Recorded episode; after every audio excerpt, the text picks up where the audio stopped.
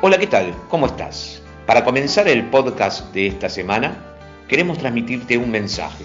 A vos, alumno y alumna de la Escuela Técnica 36. Como verás, vamos proponiendo y buscando diversas temáticas para trabajar desde este medio. Estamos seguros que vos también podés aportar tus inquietudes, talentos o necesidades y ser partícipe protagónico de este espacio. Queremos convocarte a laburar juntos. Te invitamos a sumar ideas o propuestas desde primero a sexto año. Este ámbito les pertenece, como la biblioteca, el Zoom o el espacio digital del cole. Dale, animate, sumate, te esperamos.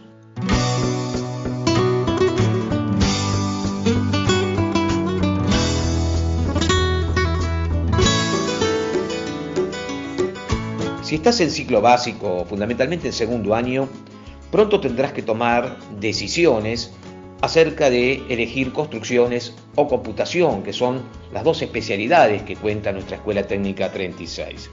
Es por ello que queremos contarte experiencias, contenidos, títulos, posibilidades laborales de cada una de las especialidades. Hemos convocado para ello a la profesora ingeniera Navera de Couto, coordinadora del ciclo superior de informática y docente de la especialidad, y también al profesor arquitecto Oscar Sal, jefe general de taller de la escuela y docente de la especialidad, para que nos den una charla para acompañarlos fundamentalmente en la toma de decisiones. ¿Cuáles son los principales contenidos de la especialidad? Hola Claudio, ¿cómo estás? Mira, si hablamos de contenido que tiene la especialidad de computación, lo dividiría en dos partes. Una sería el hardware y la otra sería el software. Con respecto al hardware, todos los temas tienen como finalidad que aprendan a manejar los componentes electrónicos, poder repararlos, configurarlos, armar y desarmar componentes, además que el alumno entienda qué es un equipo de computación, qué son las redes, cuáles son los componentes que intervienen en una comunicación y además brindarles herramientas para lograr una salida laboral lo más exitosa posible. Y bueno, por el otro lado, todos los contenidos que tienen que ver con el software se enfocan a que los chicos adquieran la capacidad de desarrollar, que puedan crear, también solucionar problemas mediante la programación de aplicaciones para los distintos dispositivos que existen en el mercado. Todos estos contenidos que les brindamos, como te dije anteriormente, sirven para que ellos aprendan y amplíen el conocimiento y lo puedan utilizar en el mercado laboral. Hola Claudio, ¿cómo estás? Bueno, antes que nada tendríamos que ver una, darle, mejor dicho, una definición a lo que sería un maestro mayor de obra. Bueno, ¿qué sería un maestro mayor de obra? Sería un técnico especializado en construcciones, que posee una formación integral de conocimientos y especificaciones sobre los procesos constructivos y el diseño de sistemas constructivos adecuados a un proyecto. ¿Cómo podemos ir haciendo un detalle de todo esto? Bueno, yo tomaría cuatro ejes o contenidos dentro de lo que es la especialidad. Primero hablaríamos de diseño. ¿El diseño qué sería? ¿Qué entenderíamos por diseño? Bueno, diseño sería la ejecución de una obra habitable dentro de unas reglas que nos da el código de planeamiento o de edificación que vamos a ir aprendiendo a medida que vamos avanzando en nuestra carrera. El tema cuál sería? Una vivienda es un hábitat que requiere salubridad en general, buena iluminación y ventilación. Para eso hay condiciones específicas que hay que respetar. En este punto ¿Qué utilizaríamos? Bueno, trabajaríamos con diseño asistido por computación, mediciones y representaciones gráficas, que en definitiva sería transcribir del plano a la obra.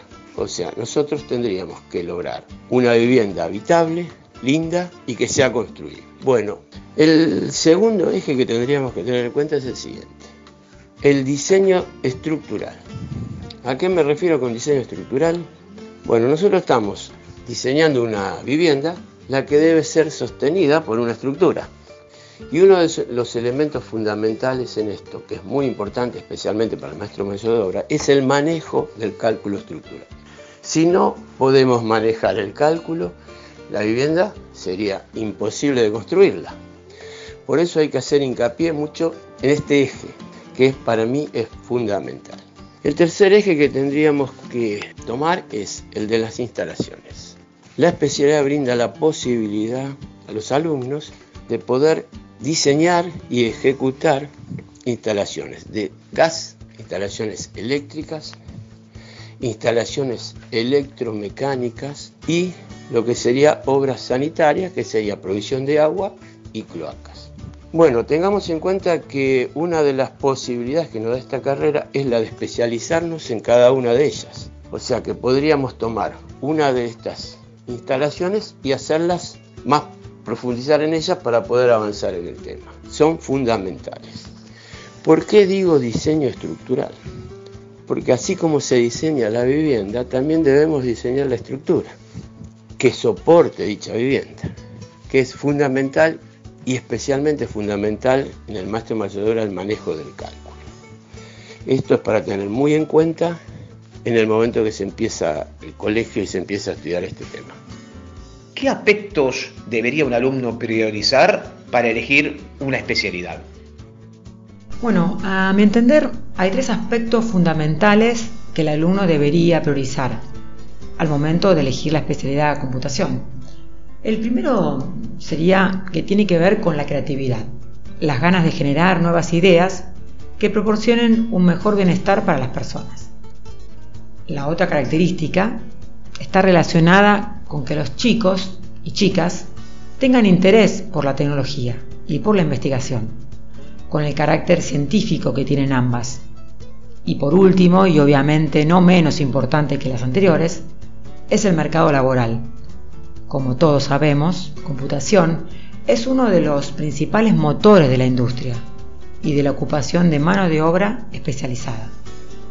Bueno, por lo comentado, bien, bien resumidito, una de las expectativas que tienen que tener los alumnos es la posibilidad de hacer una carrera técnica en construcciones, donde le dan la posibilidad de construir hasta cuatro pisos, un subsuelo y servicios, que no es algo común en el mundo, y aparte tener un profundo conocimiento, porque realmente hay una muy buena formación al respecto, en lo que son las instalaciones.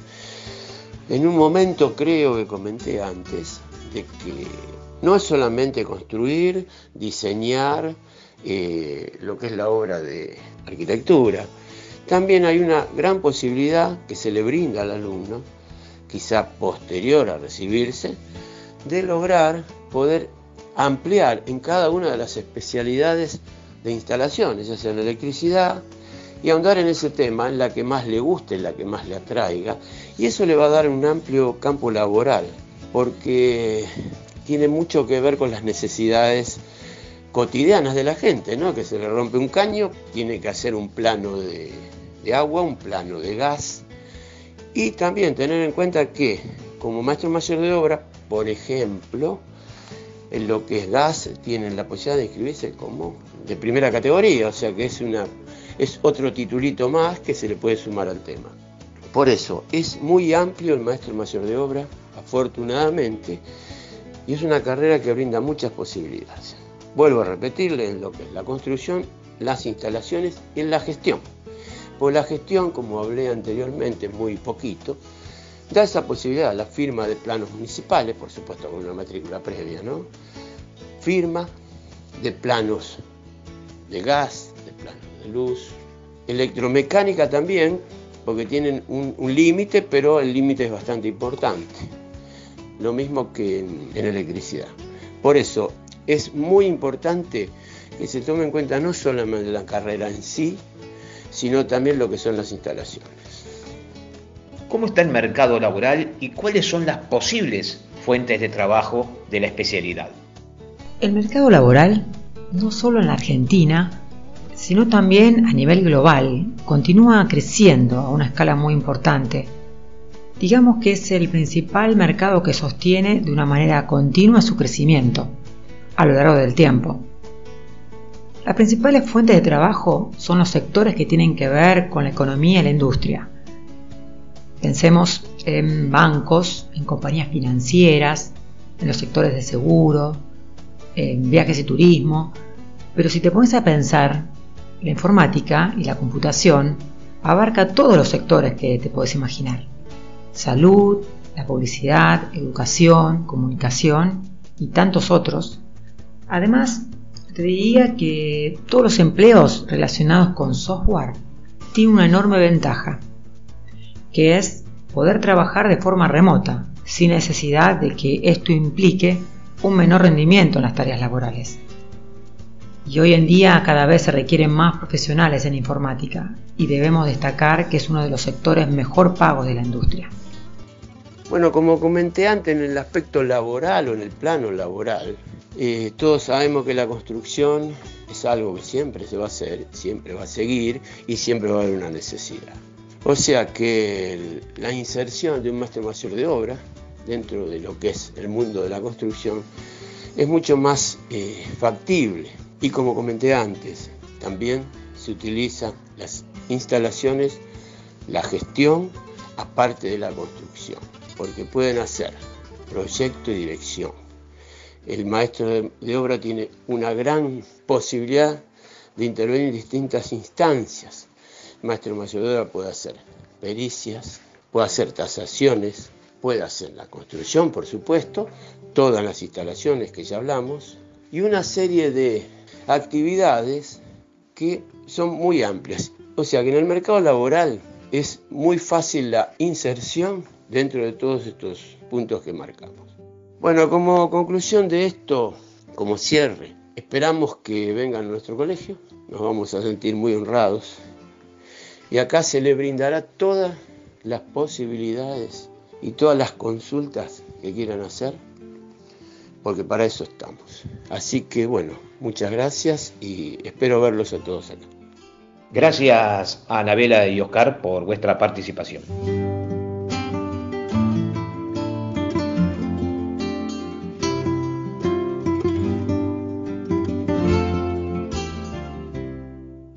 Estás escuchando el podcast de la Escuela Técnica 36. La ruta semi vacía como mi vida sin voz. ¿Quién hubiera imaginado que llegaría el momento, ese maldito momento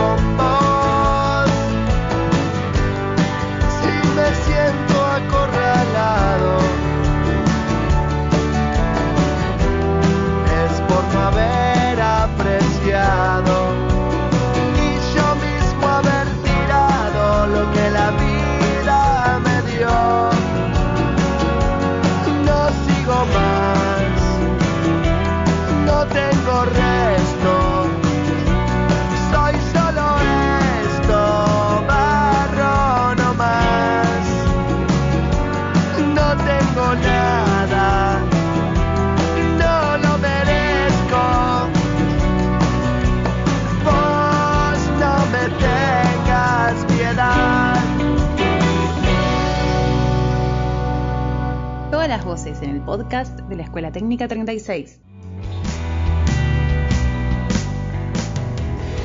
Una de las formas de proteger nuestros ecosistemas y bienes ambientales es la toma de conciencia.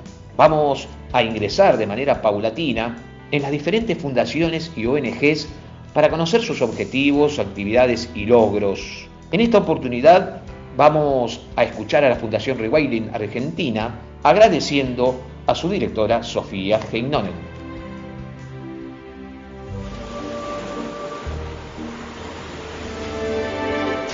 40 años la mitad de las especies desaparecieron del planeta. Un millón de especies de plantas y animales en peligro de extinción. One million species are on the verge of extinction. We are in the beginning of a mass extinction.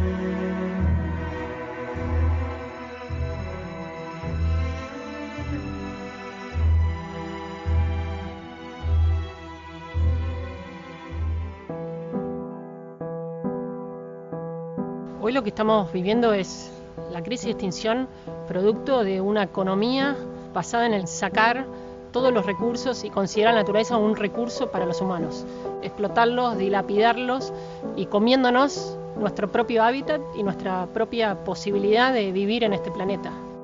No es únicamente que estamos perdiendo especies, estamos perdiendo interacciones ecológicas. Un bosque no puede existir si no existen las especies que dispersan los frutos de ese bosque un bosque, una pradera, una estepa, no sobrevive sin las relaciones ecológicas que le son propias y que lo han formado y lo han moldeado a lo largo del tiempo.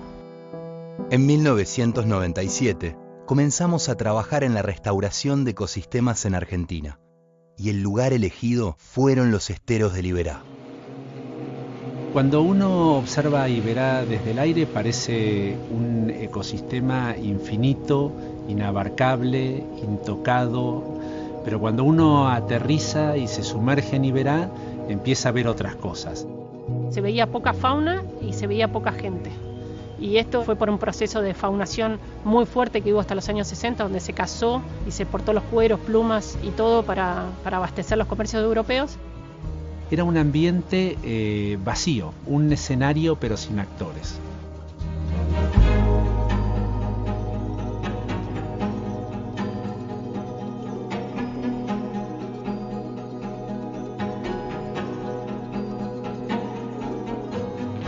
Propusimos restablecer el funcionamiento de este ecosistema, trayendo de vuelta a los animales extintos localmente por acciones humanas.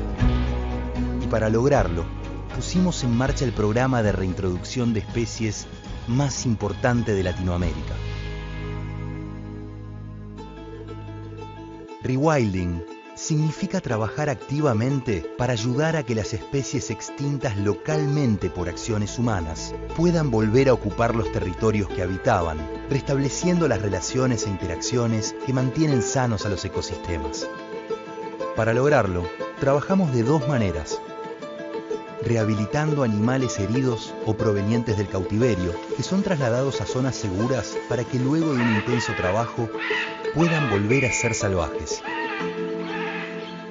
y también traslocando individuos sanos desde parques nacionales y otras áreas protegidas hacia las áreas en restauración para ayudar a crear nuevas poblaciones saludables. Es un trabajo arduo que realizamos junto a gobiernos y otras instituciones y del que participan biólogos, veterinarios, guardaparques, técnicos y pobladores con la colaboración del Gobierno Nacional, la provincia de Corrientes y la Administración de Parques Nacionales, luego de años de trabajo intenso, logramos reintroducir en Iberá especies icónicas, como el oso hormiguero, el venado de las pampas, el pecarí de collar y el guacamayo rojo. Y ahora damos un paso aún más difícil, reintroducir a los predadores tope, la nutria gigante y el yaguareté. El rewilding forma parte de una visión más grande. Rewilding significa proteger y restaurar los ambientes naturales con todas sus especies y procesos asombrosos para convertirlos en motor para el desarrollo local a través de actividades de turismo de naturaleza. La vida silvestre recupera su vitalidad y ayuda a fomentar el arraigo de las comunidades, el orgullo local, las ganas de quedarse para ser parte de un nuevo modelo de desarrollo que respeta y pone en primer plano a una naturaleza bella, sana y vibrante. El impacto acá es la salud del ecosistema, el bienestar de las comunidades, la cantidad de, jóvenes que quieren quedarse y elegir eh, apostar por ese lugar eh, que se llama su casa. Hoy estamos trasladando todo lo que aprendimos en Iberá a otras regiones de Argentina. El Gran Chaco, Patagonia y el litoral marítimo. Queremos que más países de Latinoamérica y del mundo se sientan inspirados a trabajar juntos para frenar y revertir la crisis de extinción. Recorramos todos juntos el camino de vuelta a la naturaleza.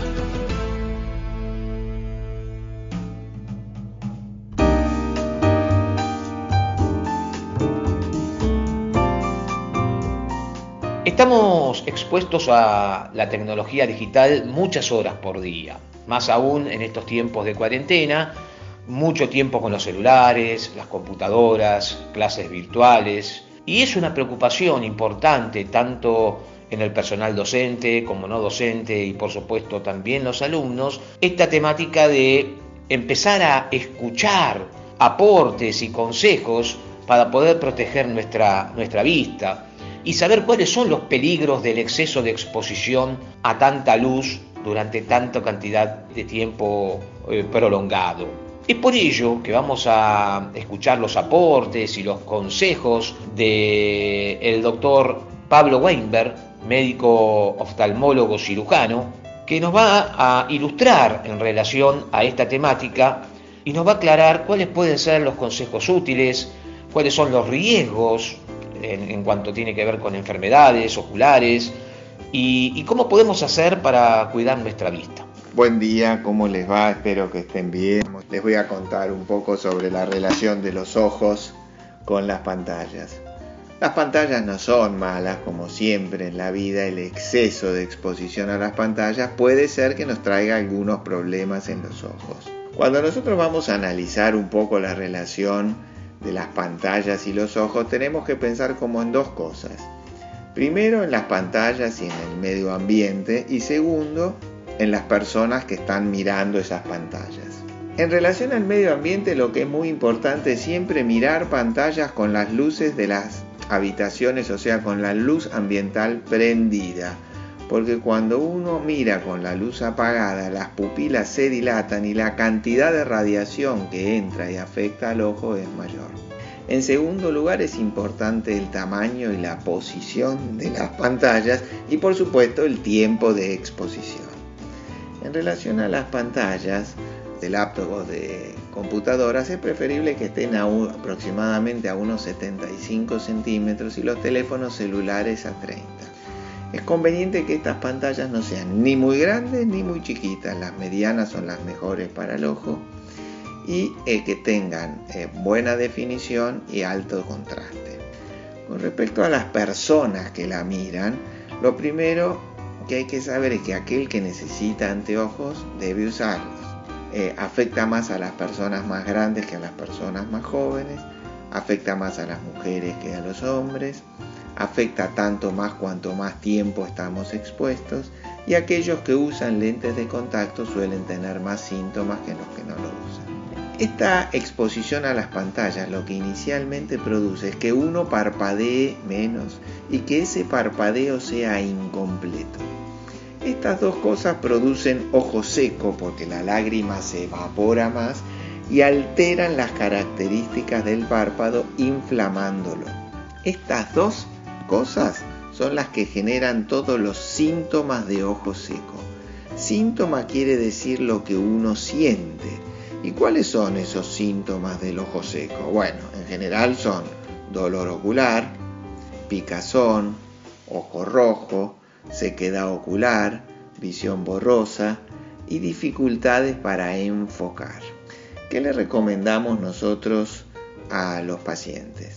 Bueno, por supuesto deben seguir todas las indicaciones en relación a la pantalla.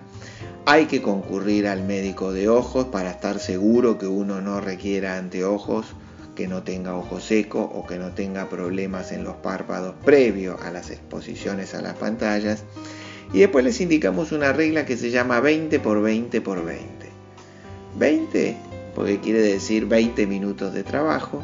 El segundo 20 es cuando uno trabajó 20 minutos levantar los ojos y mirar para adelante a 20 pies, que son aproximadamente 6 metros, y parpadear aproximadamente durante 20 segundos.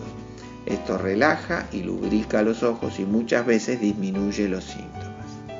Tengan en cuenta que una persona normal parpadea aproximadamente un promedio de 20 veces por minuto, lo que lo hace que durante las horas que está despierto lo haga 20.000 veces por día. Espero que les haya servido. Cualquier cosa, volvemos a hablar. Les mando un gran saludo.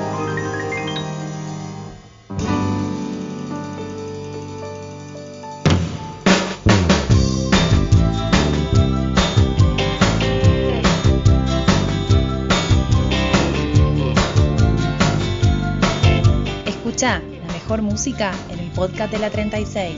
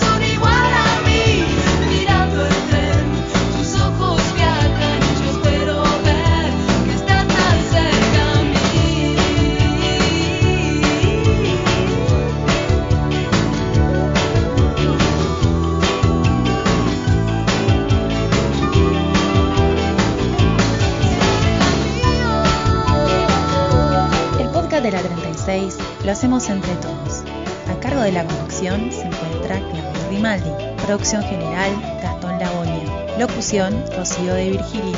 Edición general y musicalización, Gustavo Zunino.